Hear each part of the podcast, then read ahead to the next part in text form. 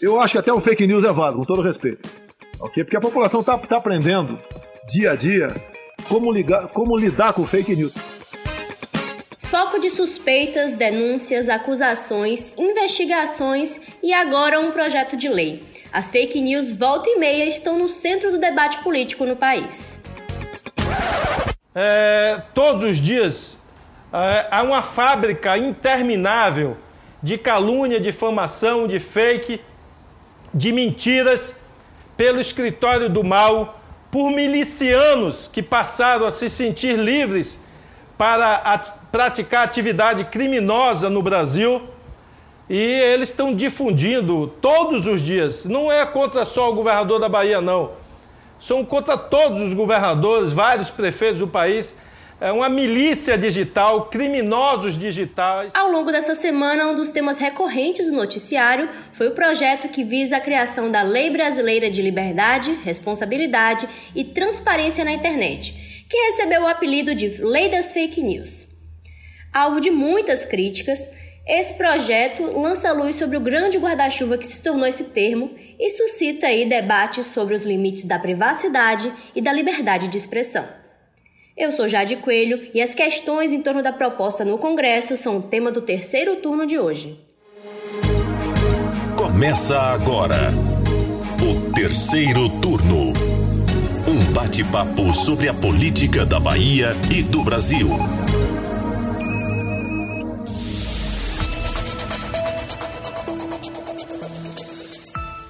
Apresentam comigo o podcast do Bahia Notícias a repórter de política Ailma Teixeira Oi, Jade.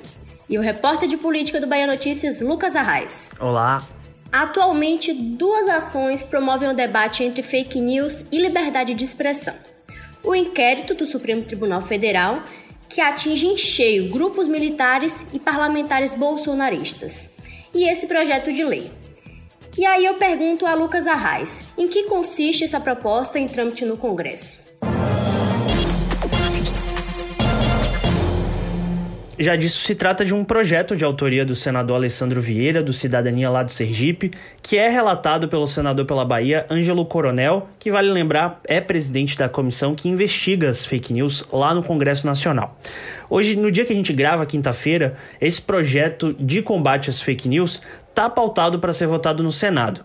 Mas com tanta resistência dentro e principalmente fora do Congresso, não vai ser nenhuma surpresa se os nossos ouvintes ouvirem esse episódio na sexta-feira, sabendo que a votação foi adiada.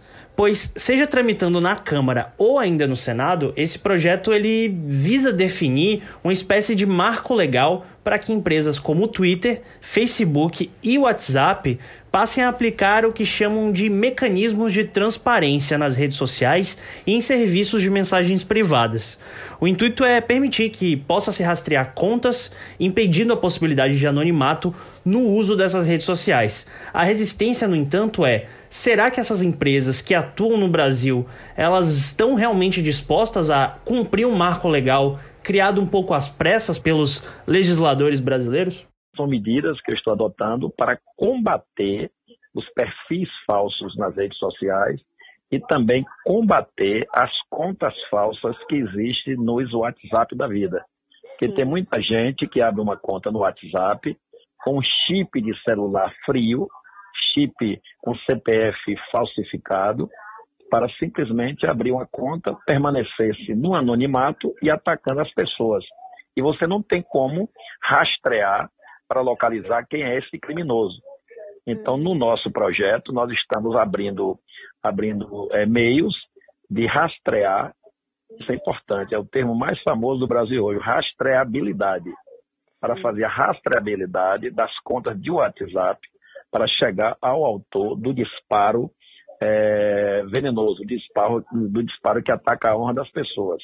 Por exemplo, você está aí, é, muitas vezes você recebe um áudio, alguém te depreciando. Você vai procurar saber, não sabe de onde veio. Então, no nosso projeto, a gente está fazendo rastreabilidade para localizar a origem. Pois é, a gente conversou nessa semana com o senador Ângelo Coronel, antes dele entregar o relatório final. E aí eu vou pontuar aqui, para ajudar nesse, nessa discussão de hoje, alguns pontos do texto definitivo. Bom, a proposta obriga que os aplicativos guardem aí registros dos envios de mensagens encaminhadas por até três meses. Outro ponto interessante é a limitação do número de encaminhamentos de usuários e também a quantidade máxima de pessoas pelos grupos, a exemplo aí do WhatsApp. Todo mundo faz parte de algum grupo do WhatsApp, então é, esse projeto prevê aí um limite na quantidade de pessoas por grupo. Outro ponto é a proibição do funcionamento de contas não identificadas e que prevê a apresentação de dados como o RG e o CPF para que o usuário possa ter um perfil nas redes sociais. E por fim, o recadastro de chips de todo o país, que tem o objetivo aí de validar a identidade dos usuários, dificultando a criação do que eles chamam de perfis falsos. É isso. Para os críticos do projeto, pontos como a exigência de uma documentação, como o RG, ou um passaporte no caso de um estrangeiro, eles ameaçam a privacidade dos usuários, além de promover também mais um elemento de exclusão digital, uma vez que milhares de pessoas não têm documentos. O próprio auxílio emergencial evidenciou essa dificuldade no país. Além disso, o projeto também foca no conteúdo das publicações e não na forma como elas são disseminadas, o que é um, uma questão levantada porque você gera muito assim a interpretação né, do que é fake news, quem vai julgar isso, com base em qual critério, e todo o risco disso ser usado de maneira a perseguir mesmo pessoas, veículos, enfim.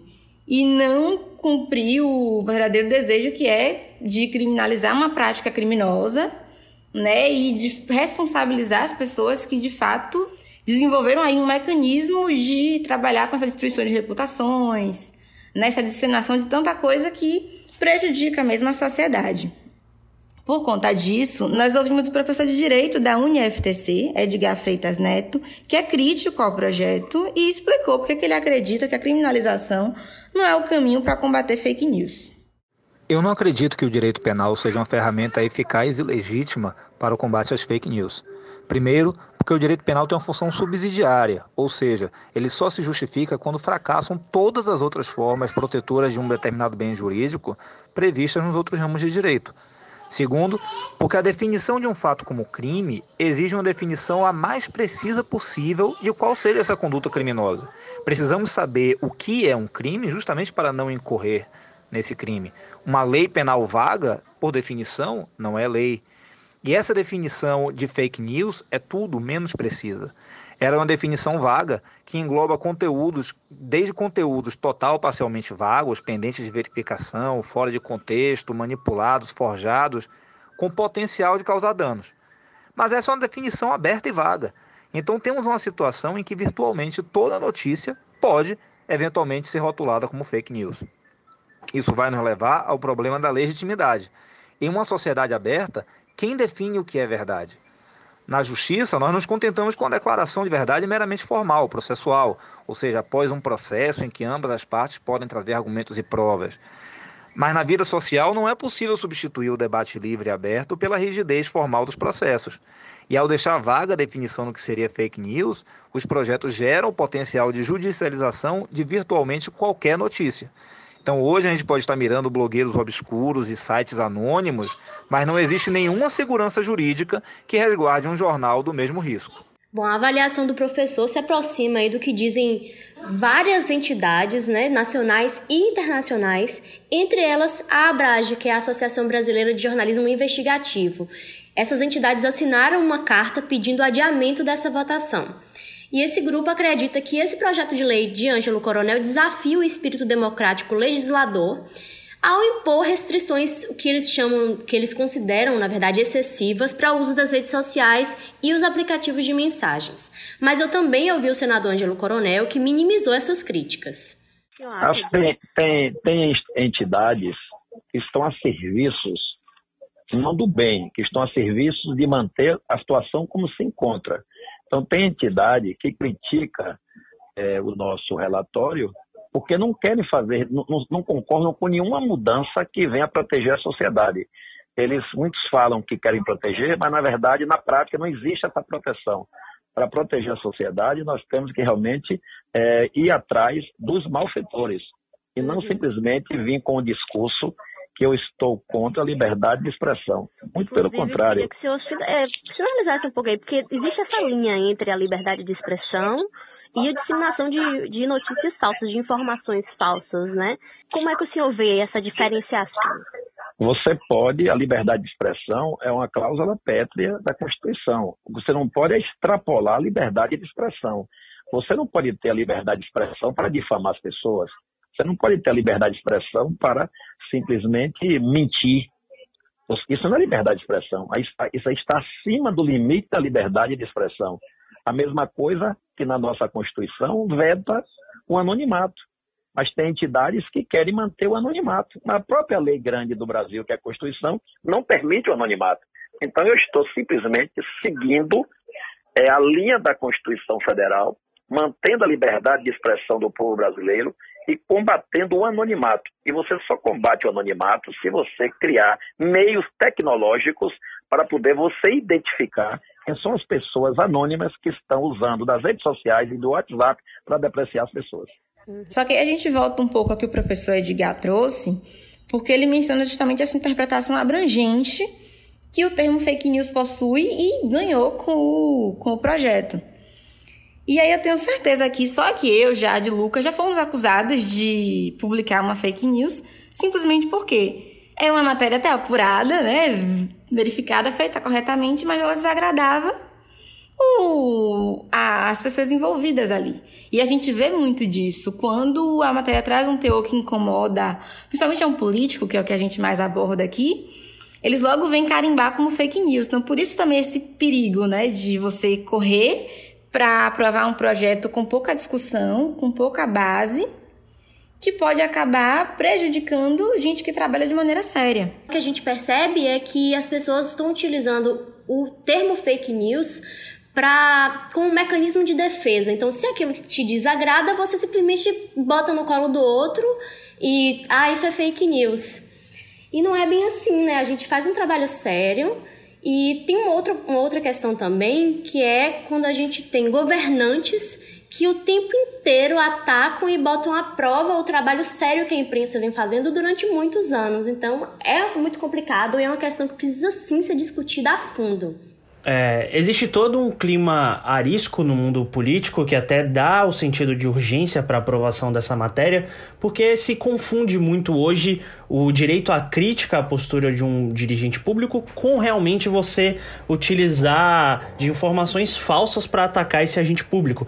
Eu não vou muito atrás, mas tem uma situação muito emblemática que aconteceu lá em 2015, 2016, por esses meados quando a ex-presidenta Dilma Rousseff acusou a Netflix de fake news pela exibição de um mecanismo, que era uma série de ficção com elementos da, enfim, elementos verídicos da história política, mais uma série de ficção, não era uma notícia, muito menos uma uma news, mas ela caracterizou aquilo como fake news por ter dentro do texto da série que era ficção, críticas ao governo dela. Enfim, o que eu quero dizer com isso? Existe sim toda uma, uma tentativa do meio político de reagir a um cenário que está mais ríspido e mais crítico à, à própria categoria. Óbvio que existem pessoas mal intencionadas que realmente utilizam mentiras para atacar os agentes públicos, mas não é só isso. De uma maneira geral, o brasileiro tem se movimentado e tem se mobilizado mais com o cenário político e, ao que parece, os agentes ainda não sabem direito como reagir a, reagir a isso.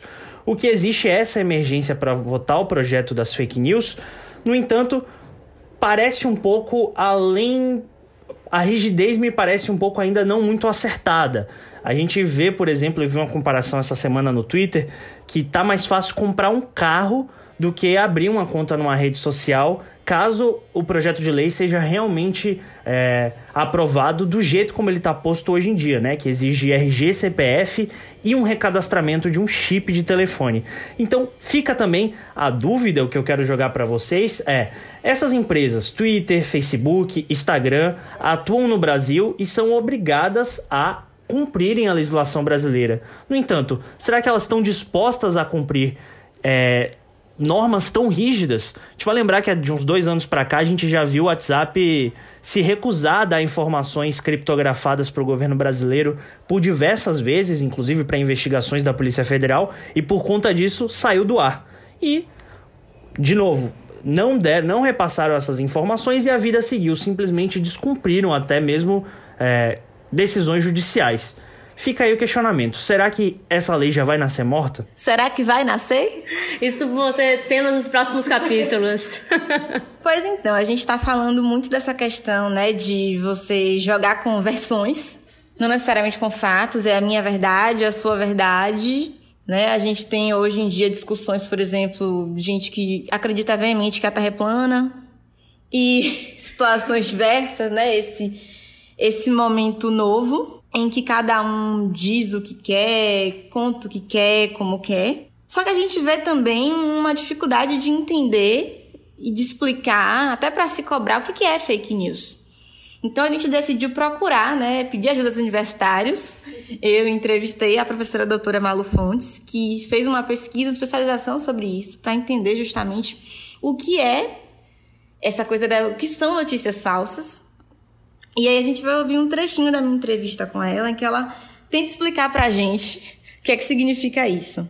Podia dizer o seguinte, que fake news era uma, uma coisa que se comparava, uma narrativa que era feita propositadamente, é, sabendo-se quem produzia, sabia o efeito que queria ter, sabia que aquilo era mentira, mas é, se aproximava, mimetizava o máximo possível uma narrativa, com uma foto, com uma legenda, para se aproximar do jornalismo. O problema que Malu nos aponta é que a complexidade da expressão é tão grande que, para ela, esse significado que ela descobriu ali em 2017, 2018, já não se aplica tanto assim, já se transformou. Sem falar nas próprias críticas ao termo fake news. É bom a gente também explicar, já que houve uma professora, que assim, uma notícia, ela essencialmente tem que trabalhar com a verdade, com fatos. Então, se é fake, não é news. E aí ela sugere, a academia em geral eu acho que sugere, é, se falar de uma falsificação de notícias. Mas popularmente, né, no linguajar comum, ficou o termo fake news, todo mundo aprendeu aí há uns anos, e é o que a gente acaba repetindo até hoje. Bom, mas voltando um pouco aqui aos pontos polêmicos do projeto, eu queria citar o artigo que previa aí uma multa de 10 milhões de reais a quem ridicularizasse candidatos em épocas de eleição que esse ponto foi alvo de muitas críticas e o trecho acabou excluído do projeto. Né? A versão final é, deixa explícito que a proibição se refere à veiculação de propaganda eleitoral no rádio e na TV que possa degradar candidatos ou colocar em risco a credibilidade e a lisura das eleições. Com essa mudança, a multa passou a ser de um milhão de reais e pode ser maior se uma coligação fizer o uso de imagem ou voz manipuladas para prejudicar algum concorrente. As críticas também fizeram com que o senador Ângelo Coronel retirasse a parte que alterava o Código Penal e previa penas mais duras para os crimes de calúnia, injúria e difamação na internet. Ainda assim, muitos especialistas pedem, pregam né, cautela na tramitação do projeto, que tem apenas dois meses em pauta para que os artigos possam ser amplamente debatidos e melhor esclarecidos. É, nesse quesito, inclusive, o governador Rui Costa até deu um passo a mais, já que aqui no estado ele sancionou um projeto de lei que multa quem elabora, divulga ou utiliza softwares ou outros mecanismos para espalhar em massa notícias falsas relativas à pandemia do coronavírus. Mesmo assim, como no projeto do Congresso, o pesquisador que a gente ouviu, o Frederico Oliveira, do Lab 404, lá da Universidade Federal da Bahia, afirma também que essa legislação estadual é falha. A análise específica desse projeto foi feita pelo pesquisador Guilherme Reis, que também é do mesmo laboratório que eu, o Lab 404 da Universidade Federal da Bahia. E o que a gente percebe nesse projeto especificamente é um conceito de fake news também que é muito amplo. E a gente tem algumas coisas aí que devem ser consideradas. É primeiro, o projeto é limitado por ser um projeto estadual, é, não se pode tipificar crime nem nada. Então, o projeto estabelece essa multa para servidores que compartilharem conteúdo falso e estabelece também uma, algumas, algumas estratégias para evitar esse compartilhamento de conteúdos falsos. A grande questão é que nessa, nesse processo de decidir o que é falso ou não, a lei é muito porosa. A lei não tem um conceito que é muito claro. É, o mesmo acontece em muitos projetos no Brasil todo. e que é, são acompanhados muitas vezes pela criação dessas agências de checagem que são ligadas a assessorias. É, no caso específico da legislação da Bahia, observa-se que existe essa porosidade em relação ao sentido do que é um conteúdo falso. Esse conflito de interesses que Frederico comenta é, são só mais um ponto aí de questionamento nesses projetos de regulação. Agora, se por um lado o governo da Bahia está anunciando ações que, ao menos no discurso, né, você tem uma intenção de combater notícias falsas, o cenário no âmbito federal é bem diferente. Na última semana, o Brasil deixou de firmar um compromisso internacional com 132 países e autoridades para não difundir desinformação em meio à pandemia, o que é no mínimo curioso, né? Um país se opor a um projeto, um acordo, para combater uma coisa que prejudica tanta gente. Mas aí a gente lembra, o, o presidente tem muita gente no seu entorno, né? Parlamentares, militantes, inclusive alvos do inquérito das fake news do STF que estão o tempo todo ali sendo apontados, denunciados por alguma ação nesse sentido. Eu lembro que há alguns meses a deputada Jessie Hasselman, né, quando rompeu com o governo, que ela era apoiadora, passou a endossar o coro aí de, de pessoas que denunciam a existência de um gabinete do ódio, que usaria aí a estrutura do governo para disseminar fake news contra opositores políticos. No entanto, essa situação né, de, do governo não aderir a esse acordo internacional pode gerar alguma dor de cabeça ao Ministério das Relações Exteriores. Estou vendo com muita é, suspeita e, e, acho muito ruim que o governo não tenha assinado esse acordo. Inclusive, é um requerimento do presidente da CPMI, o, o senador Ângelo Coronel, para que o ministro de Relações é, Exteriores compareça à CPMI para explicar o porquê dessa, dessa posição do Itamaraty. É, esse foi o recado da deputada federal Lídice da Mata. Para situar nosso ouvinte, Lídice é relatora da CPMI das fake news, que tem como presidente o senador pela Bahia, Ângelo Coronel.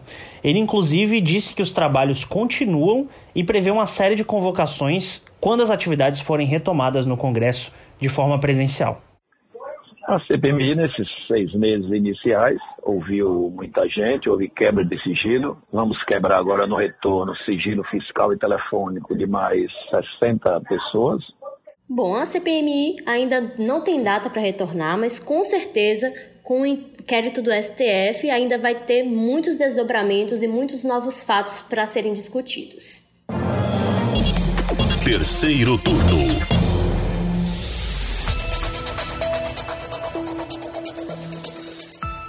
O terceiro turno de hoje vai ficando por aqui. O tema de hoje foi fake news, liberdade de expressão. Eu espero que você tenha gostado. E fico meu muito obrigada aos meus colegas Ailma Teixeira e Lucas Arraes. Até mais, Jade. Até mais, Jade. Se você quiser falar com a gente, é só mandar uma mensagem para o Twitter do Bahia Notícias ou postar o seu recado usando a hashtag Terceiro Turno BN. O programa é gravado das nossas casas e conta com a participação dos repórteres Jade Coelho, Lucas Arraes e Ailma Teixeira.